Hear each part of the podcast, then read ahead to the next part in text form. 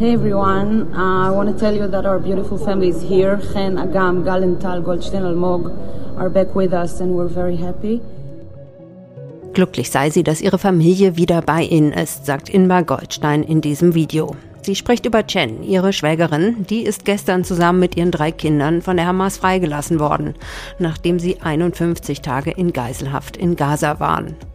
Aber das vierte und älteste Kind, die 20-jährige Yam, ist am 7. Oktober getötet worden, ebenso wie der Vater der Kinder. Ähnlich ist es bei vielen der freigelassenen israelischen Geiseln. Ein anderes Beispiel, Avigail Idan. Die Vierjährige ist freigekommen, aber ihre Eltern sind tot.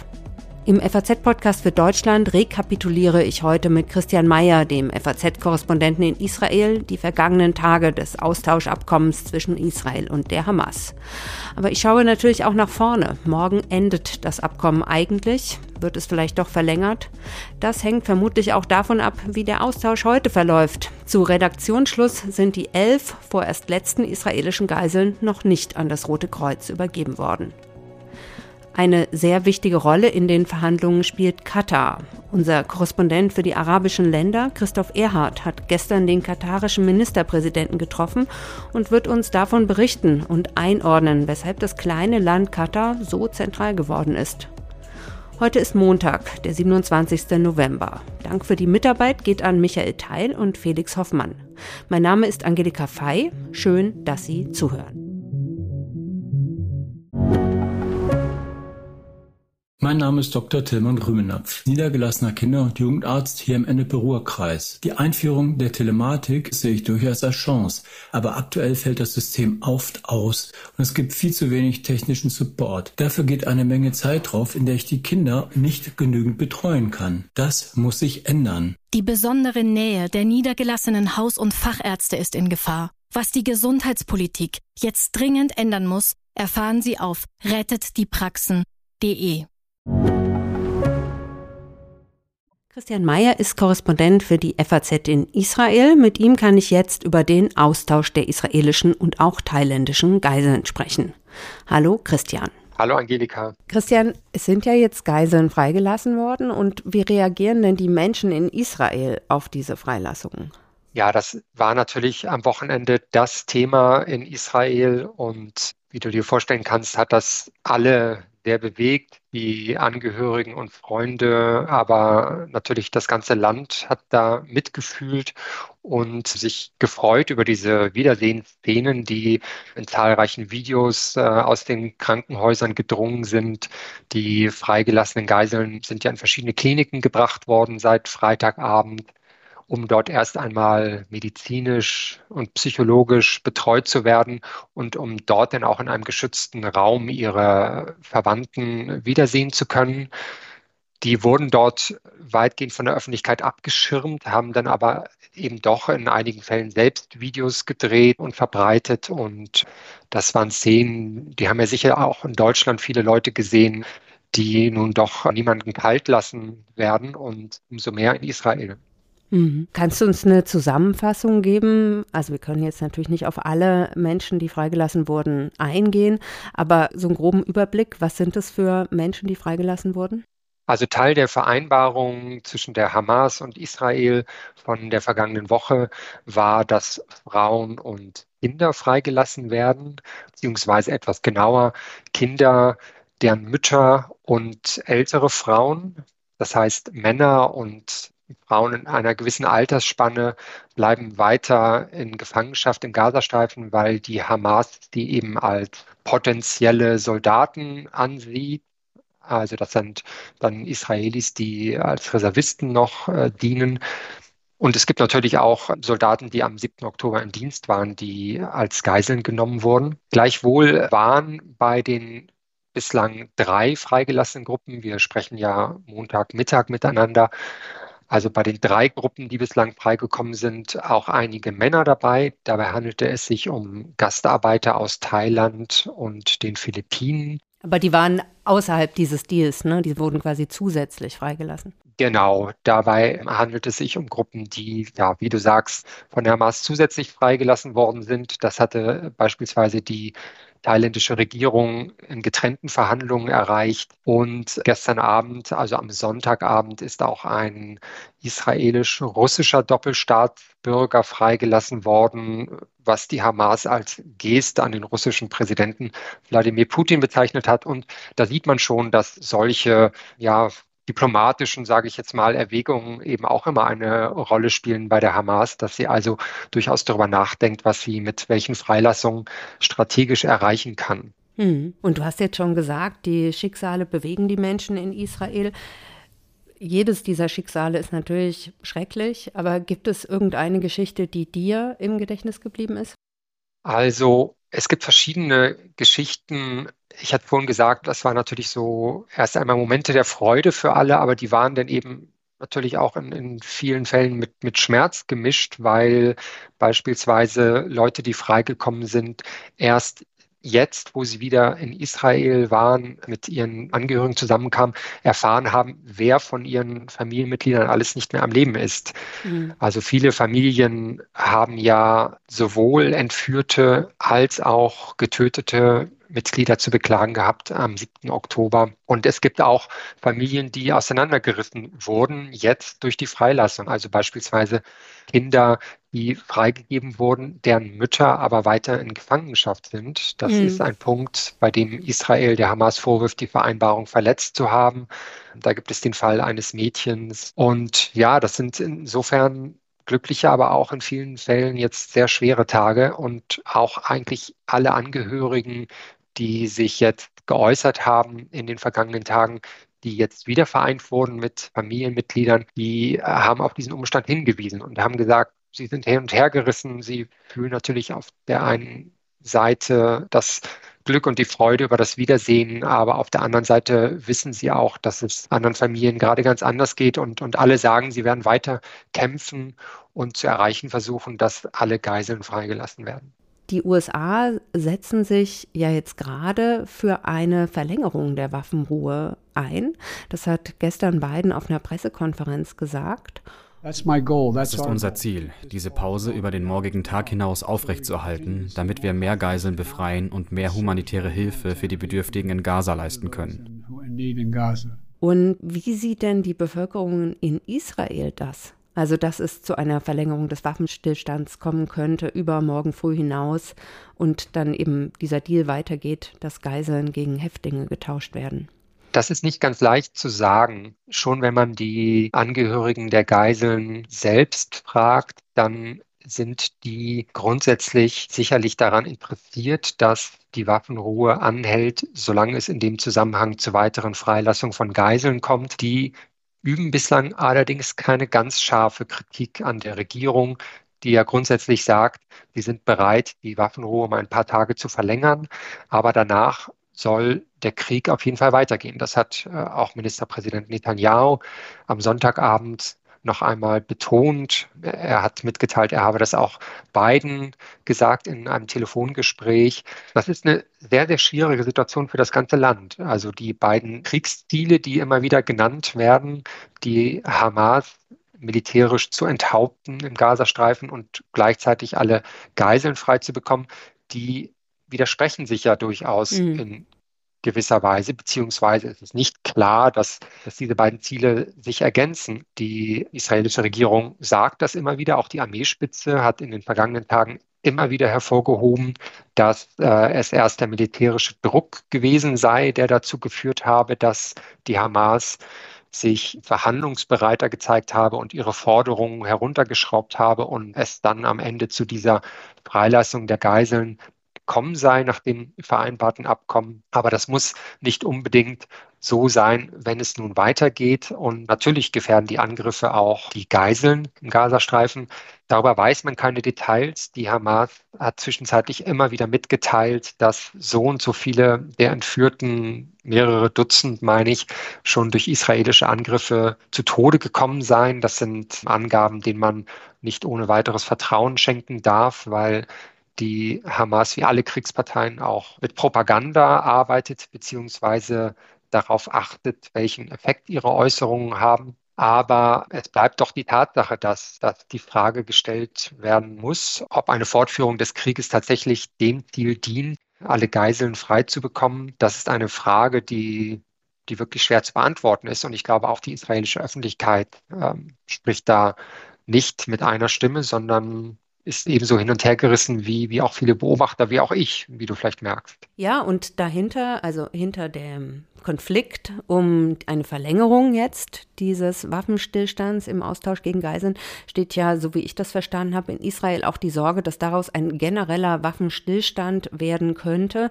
was ja das Ziel, die Hamas zu zerstören, ja, das könnte man dann ad acta legen. Ist natürlich die Frage, inwiefern das überhaupt realistisch war.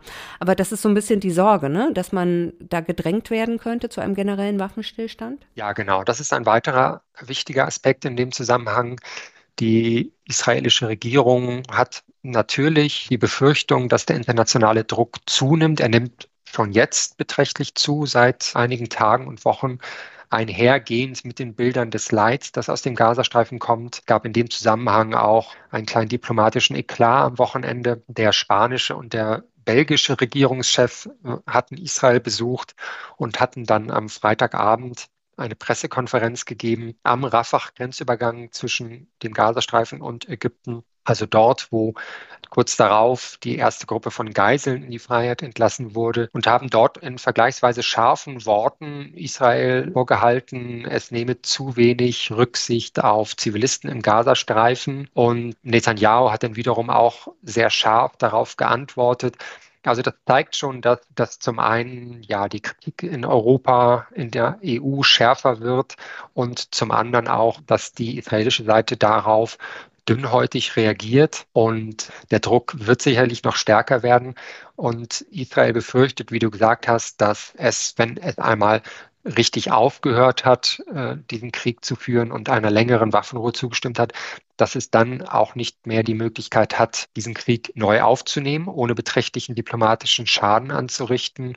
Es gibt durchaus Leute in Israel, die das auch anders sehen und sagen, beispielsweise Militärexperten, die sagen, dass man auch einfach hätte sagen können, man wartet ab, man schlägt nicht sofort und mit aller Macht zurück, sondern man versucht nach einigen Wochen oder Monaten in gezielteren Operationen der Hamas Herr zu werden. Das ist von außen nicht unbedingt einfach einzuschätzen. Ich kann den israelischen Impuls durchaus verstehen, dass man gesagt hat, wir müssen jetzt aufräumen mit der Hamas im Gazastreifen. Das entsprach und entspricht auch durchaus der Stimmung in der Bevölkerung. Gleichzeitig hat ja der amerikanische Präsident Joe Biden auch schon kurz nach dem Beginn des Krieges und der israelischen Gegenschläge, als er hier in Israel zu Besuch war, gesagt, er habe den Israelis durchaus auch zu verstehen gegeben, dass, dass die Amerikaner es ähnlich gemacht hätten nach dem 11. September und dass sie dabei aber auch Fehler begangen hätten und dass die Israelis auch solche Erfahrungen vielleicht in Betracht ziehen sollten. Ja, Christian, dann danke ich dir für deine Einschätzung aus Israel. Sehr gerne. Viele diplomatische Bemühungen dieser Tage in Sachen Krieg in Nahost. Auch Bundespräsident Steinmeier und Bundestagspräsidentin Baas waren gestern und heute zu Besuch in Israel. Auf einer Pressekonferenz gestern hat Steinmeier noch einmal die deutsche Solidarität betont. Israel hat jedes Recht, sich selbst zu verteidigen und seine Existenz zu sichern. Die Terrororganisation Hamas darf ihr erklärtes Ziel, und das dürfen wir nicht vergessen, die Terrororganisation Hamas darf ihr erklärtes Ziel, nämlich die Auslöschung Israels, dieses Ziel darf sie nie erreichen. Auf der Reise mit dabei war für die FAZ Eckhard Lohse. Er ist Leiter der Parlamentsredaktion der FAZ. Ich konnte mit ihm heute Nachmittag sprechen, als er auf dem Weg zum Flughafen war, um zurückzureisen. Die Verbindung war nicht ganz perfekt. Manchmal gibt es leider leichte Aussetzer. Als erstes habe ich Eckhard Lohse gefragt, was er mit Bundespräsident Steinmeier erlebt hat. Herr Lose, Sie sind ja heute unterwegs gewesen mit Frank-Walter Steinmeier und Bärbel Baas. Was haben Sie erlebt?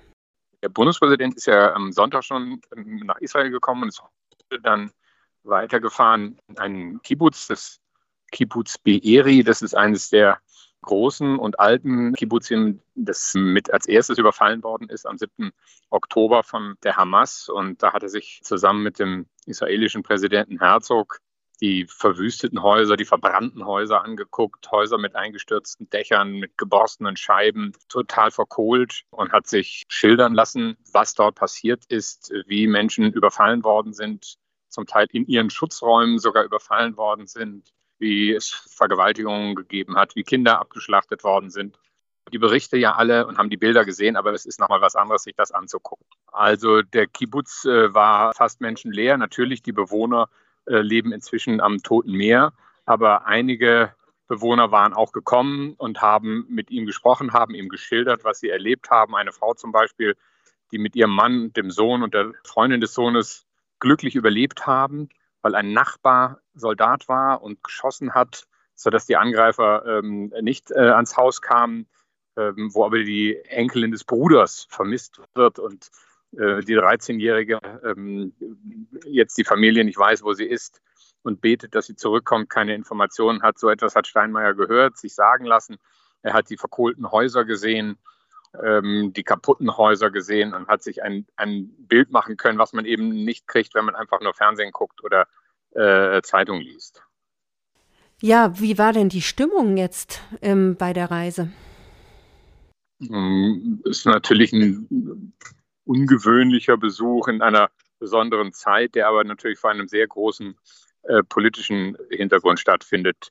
Der gastgebende Präsident Herzog hat sich äh, über europäische Regierungschefs beschwert, die ähm, den Terror der Hamas nicht richtig beim Namen nennen. Der irische Ministerpräsident Varadkar, den äh, Herzog scharf angegriffen hat in einer Pressekonferenz ähm, am Sonntag, hatte äh, sich gefreut öffentlich über die Rückkehr eines irisch-israelischen äh, Mädchens, äh, hatte aber nur gesagt, dieses sei verloren gegangen und nun zurückgekehrt. Und äh, der israelische Präsident sagte, das sei doch doppelzüngig, man müsse doch klar benennen, was passiert sei. Sie sei eben von Terroristen entführt worden. Man merkte, dass Israel immer mehr natürlich spürt, dass in der internationalen Gemeinschaft, nicht nur in Europa, sich Stimmen mehren, die nach dem ersten Schock des 7. Oktobers jetzt sagen, was macht denn eigentlich Israel da im Gazastreifen und auch immer mehr kritisiert, was Israel dort macht. Also das war auch in hohem Maße ein Solidaritätsbesuch nach nun ja doch schon noch nicht zwei Monaten, aber äh, vielen Wochen nach dem Überfall, der, der auch hieß, Deutschland relativiert da nicht, steht eindeutig zu Israel. Steinmeier hat auch immer wieder ähm, gesagt, denken wir an die zivilen Opfer in Gaza. Es muss alles getan werden, dass es so wenig wie möglich von denen gibt, aber es war eben nicht das Infragestellen dessen, was Israel im Gazastreifen tut. Das war sozusagen die Substanz dieses Besuchs, der ursprünglich vor vielen Monaten mal als ein ganz normaler Staatsbesuch anlässlich des 75. Geburtstags Israels, also der Staatsgründung, gedacht war, jetzt natürlich kein Staatsbesuch war, sondern ein Besuch in besonderer Zeit, ohne das, ich sag's mal etwas läppisch, Tamtam, was sonst bei solchen Staatsbesuchen stattfindet. Da ging es hier um andere Sachen, das, das ist klar, aber es war eben als Signal sehr wichtig, ist hier auch gut angekommen auf israelischer Seite. Klar, dass, dass Steinmeier nicht nach Ramallah diesmal gefahren ist, also in Westjordanland, natürlich erst recht nicht in den Gazastreifen, das ist ja noch viel selbstverständlicher. Er war aber am Ende des Besuches gerade eben im Ostjerusalem im Auguste-Victoria-Krankenhaus, das die Palästinenser im Grunde genommen als ihr Krankenhaus oder als ein palästinensisches Krankenhaus betrachten. Dort werden Menschen häufig mit Krebserkrankungen auch aus dem Gazastreifen behandelt. Das war sozusagen das kleine Signal auch an die palästinensische Seite bei diesem Besuch. Herr Lose, dann wünsche ich Ihnen jetzt einen guten Rückflug und vielen Dank für das Gespräch. Sehr gerne. Katar ist eigentlich erst durch die letzte Fußball-WM wirklich ins Bewusstsein von uns Deutschen und überhaupt der Weltöffentlichkeit gerückt.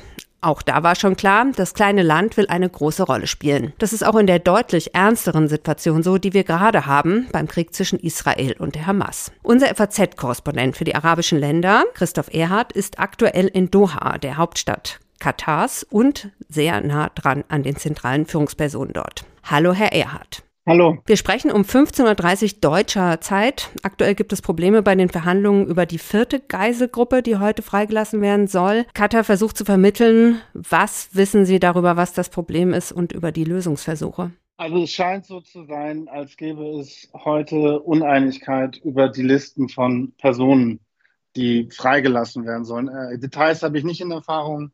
Bringen können. Ich weiß aber, dass eben katarische Regierungsmitarbeiter gerade jetzt um diese Zeit rum, an der ja immer diese Austausche anfangen, an ihren Telefonen hängen, Nachrichten schreiben, schauen, was gibt es Neues, im Zweifel eben mit beiden Seiten telefonieren und versuchen, irgendwie eine, eine Lösung zustande zu kriegen.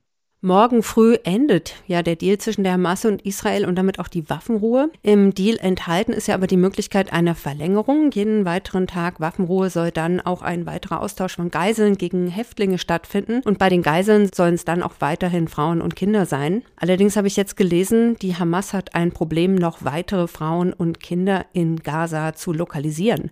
Können Sie uns das erklären?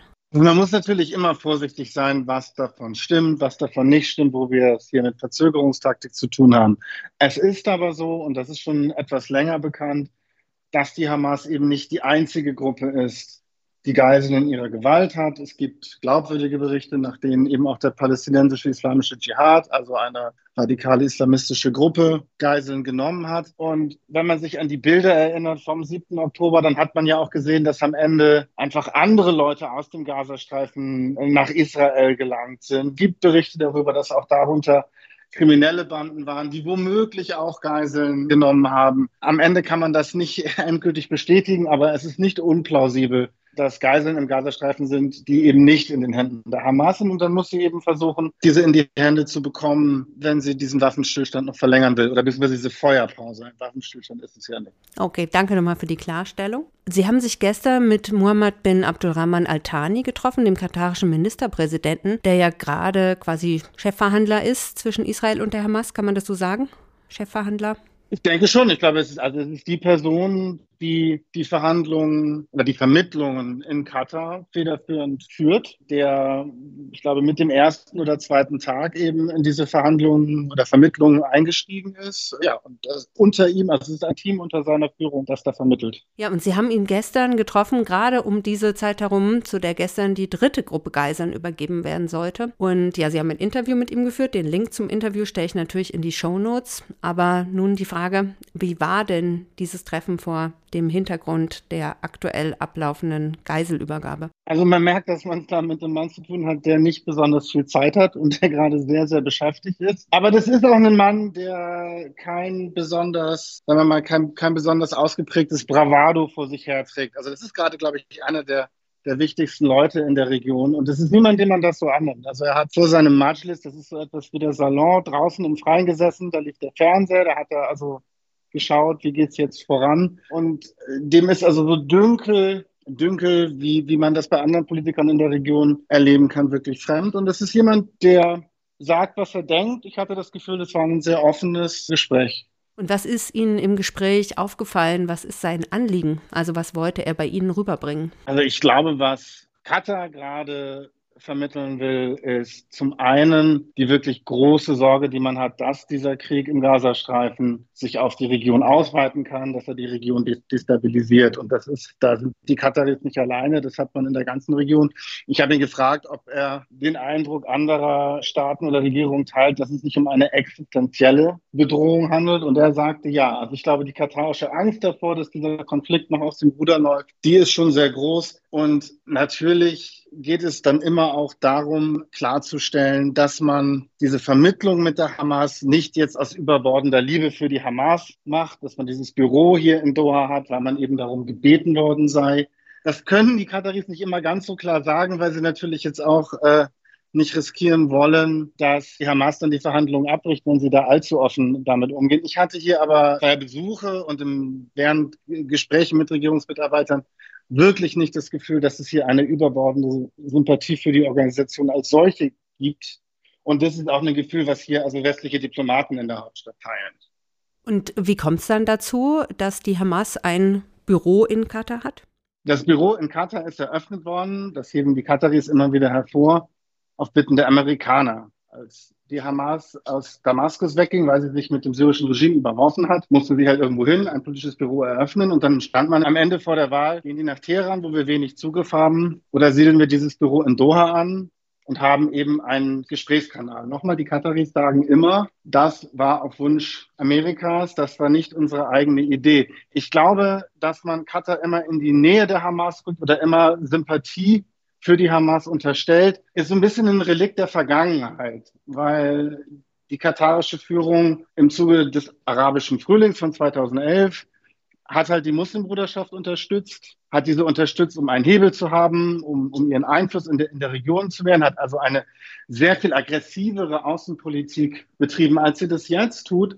Und die Hamas ist eben aus der Muslimbruderschaft hervorgegangen. Heute setzt die neue Führung eben darauf, wirklich Mediationsmacht zu sein. Das ist ein Kurswechsel, der immer ein Stück weit in Vergessenheit gerät in der, in der öffentlichen Debatte, den der Emir, der 2013 an die Macht gekommen war, eben auch zusammen mit dem jetzigen Regierungschef und Außenminister eben mit vollzogen hat. Und deswegen passt es nicht mehr in die Zeit dieser Regierung, Nähe zur Hamas zu unterstellen. Im Gegenteil, ich glaube, diese Regierung kann eine Organisation, die Terroranschläge verübt und die Region destabilisiert, wirklich nicht mehr gebrauchen. Und Sie haben jetzt gesagt, Katar möchte sich als Mediationsmacht etablieren. Ich habe mir das vorhin mal auf der Karte angeguckt und da sieht man, also Katar ist ja doch ein ganzes Stück weg von Israel. Da liegen noch andere Länder dazwischen, Jordanien, Saudi-Arabien. Wie kommt es, also selbst wenn Katar eine Sorge hat vor einer Destabilisierung der gesamten Region, wie kommt es dann doch, dass Katar diese wichtige Rolle spielt, jetzt im aktuellen Konflikt oder generell sich so einbringt in diesen Israel-Palästina-Konflikt? Na, es ist ja ein bisschen Geschichte. Es ist ja nicht das erste Mal, dass die Kataris das machen. Sie haben ja auch schon vorher innerpalästinensische Übereinkünfte vermittelt. Sie haben auch schon vorher in Konflikten vermittelt. Katar hat eben, wenn man so will, diese Rolle sicherlich auch gesucht, aber hat diese Rolle eben schon eine ganze Weile. Und es kommt am Ende auch darauf an, wem, wem vertrauen beide Seiten. Also man braucht ja jemanden, dem sowohl die Israelis vertrauen, als auch die Hamas vertraut. Und scheinbar ist Katar ein Land, das das hinbekommt. Also hm. sie haben ja während diese Verhandlungen mit der, mit der äh, Hamas und, und Israel noch liefen, dann nebenbei auch nochmal äh, ukrainische Kinder zwischen Russland und, und der Ukraine frei verhandelt, wenn man so will. Also das ist einfach ein Land, das sich das jetzt auf die Fahnen geschrieben hat und es scheint relativ gut in dem zu sein, was es tut. Hm. Wie steht denn Katar zu Israel und wie steht Israel zu Katar? Das habe ich den Außenminister und Regierungschef auch gefragt. Und ich habe ihn mit einem Zitat konfrontiert Auftritt eines israelischen, ich glaube, ehemaligen UN-Botschafters, der gesagt hat, wir können die Kataris eigentlich nicht ausstehen, aber sie liefern.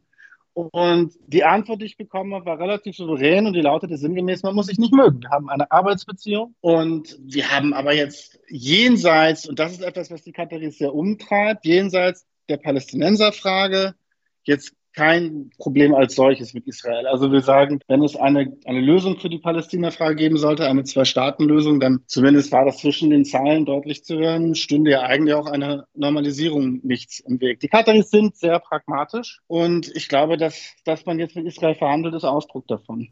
Weshalb möchte denn Katar diese wichtige Rolle spielen, die es in den Verhandlungen spielt? Also hat es da noch ein eigenes Interesse über die Sorge vor einer Destabilisierung der Region hinaus? Also ich glaube, was die Vermittlung jetzt angeht, das ist das Gefühl, das ich eben aus mehreren Gesprächen hier in Doha mit Regierungsmitarbeitern mitgenommen habe, ist, dass die Angst vor einer Eskalation dieses Konfliktes, vor einer Destabilisierung der Region wirklich im Zentrum dieser Bemühungen steht. Diese Angst scheint wirklich echt zu sein. Natürlich machen die Kataris diese Vermittlungsarbeit nicht aus reinem äh, Dienst an der Menschheit, sondern natürlich verfolgen sie damit eigene Interessen. Und natürlich ist immer ein Teil des Kalküls, gerade in der Vergangenheit gewesen, Afghanistan zum Beispiel, sich eben auch als Partner für den Westen unentbehrlich zu machen. Das Land hat eine Nachbarschaft, die anspruchsvoll ist. Was heißt das anspruchsvoll? Naja, wir haben einen Nachbarn wie Iran. Wir haben einen Nachbarn wie Saudi-Arabien, der 2016 mit anderen Nachbarn eine Blockade verhängt hat. Das heißt, dieses Land weiß um seine eigene Verwundbarkeit, weiß um seine militärische Schwäche. Dieses Land ist ja auch Heimat einer der größten amerikanischen Militärbasen in der Region, wenn nicht der größten, glaube ich sogar. Insofern nützt Katar die eigene Sichtbarkeit natürlich. Ich glaube aber in diesem Fall immer wieder deutlich gesagt, es geht hier jetzt wirklich nicht um PR, es geht nicht darum, uns hier aufzuspielen, sondern wir haben wirklich eine eine große und echte Sorge vor dem, was passiert, wenn dieser Krieg nicht eingedämmt wird. Dann wünsche ich Ihnen noch eine gute Zeit in Doha. Wie lange bleiben Sie noch? Ich fliege morgen wieder zurück nach Beirut. Dann vielen Dank für dieses Gespräch, Herr Erd. Gerne. Wie es mit dem heutigen Geiselaustausch ausgegangen ist, das konnte ich leider nicht mehr in diese Folge mit aufnehmen. Aber auf Faznet gibt es einen Live-Blog zum Krieg in der Ost, auf dem Sie alle neuen Entwicklungen finden. Unter dem Reiter Israel ganz oben auf der Faznet-Seite finden Sie außerdem alle Artikel meiner Kollegen zum Thema. Vielen Dank fürs Zuhören.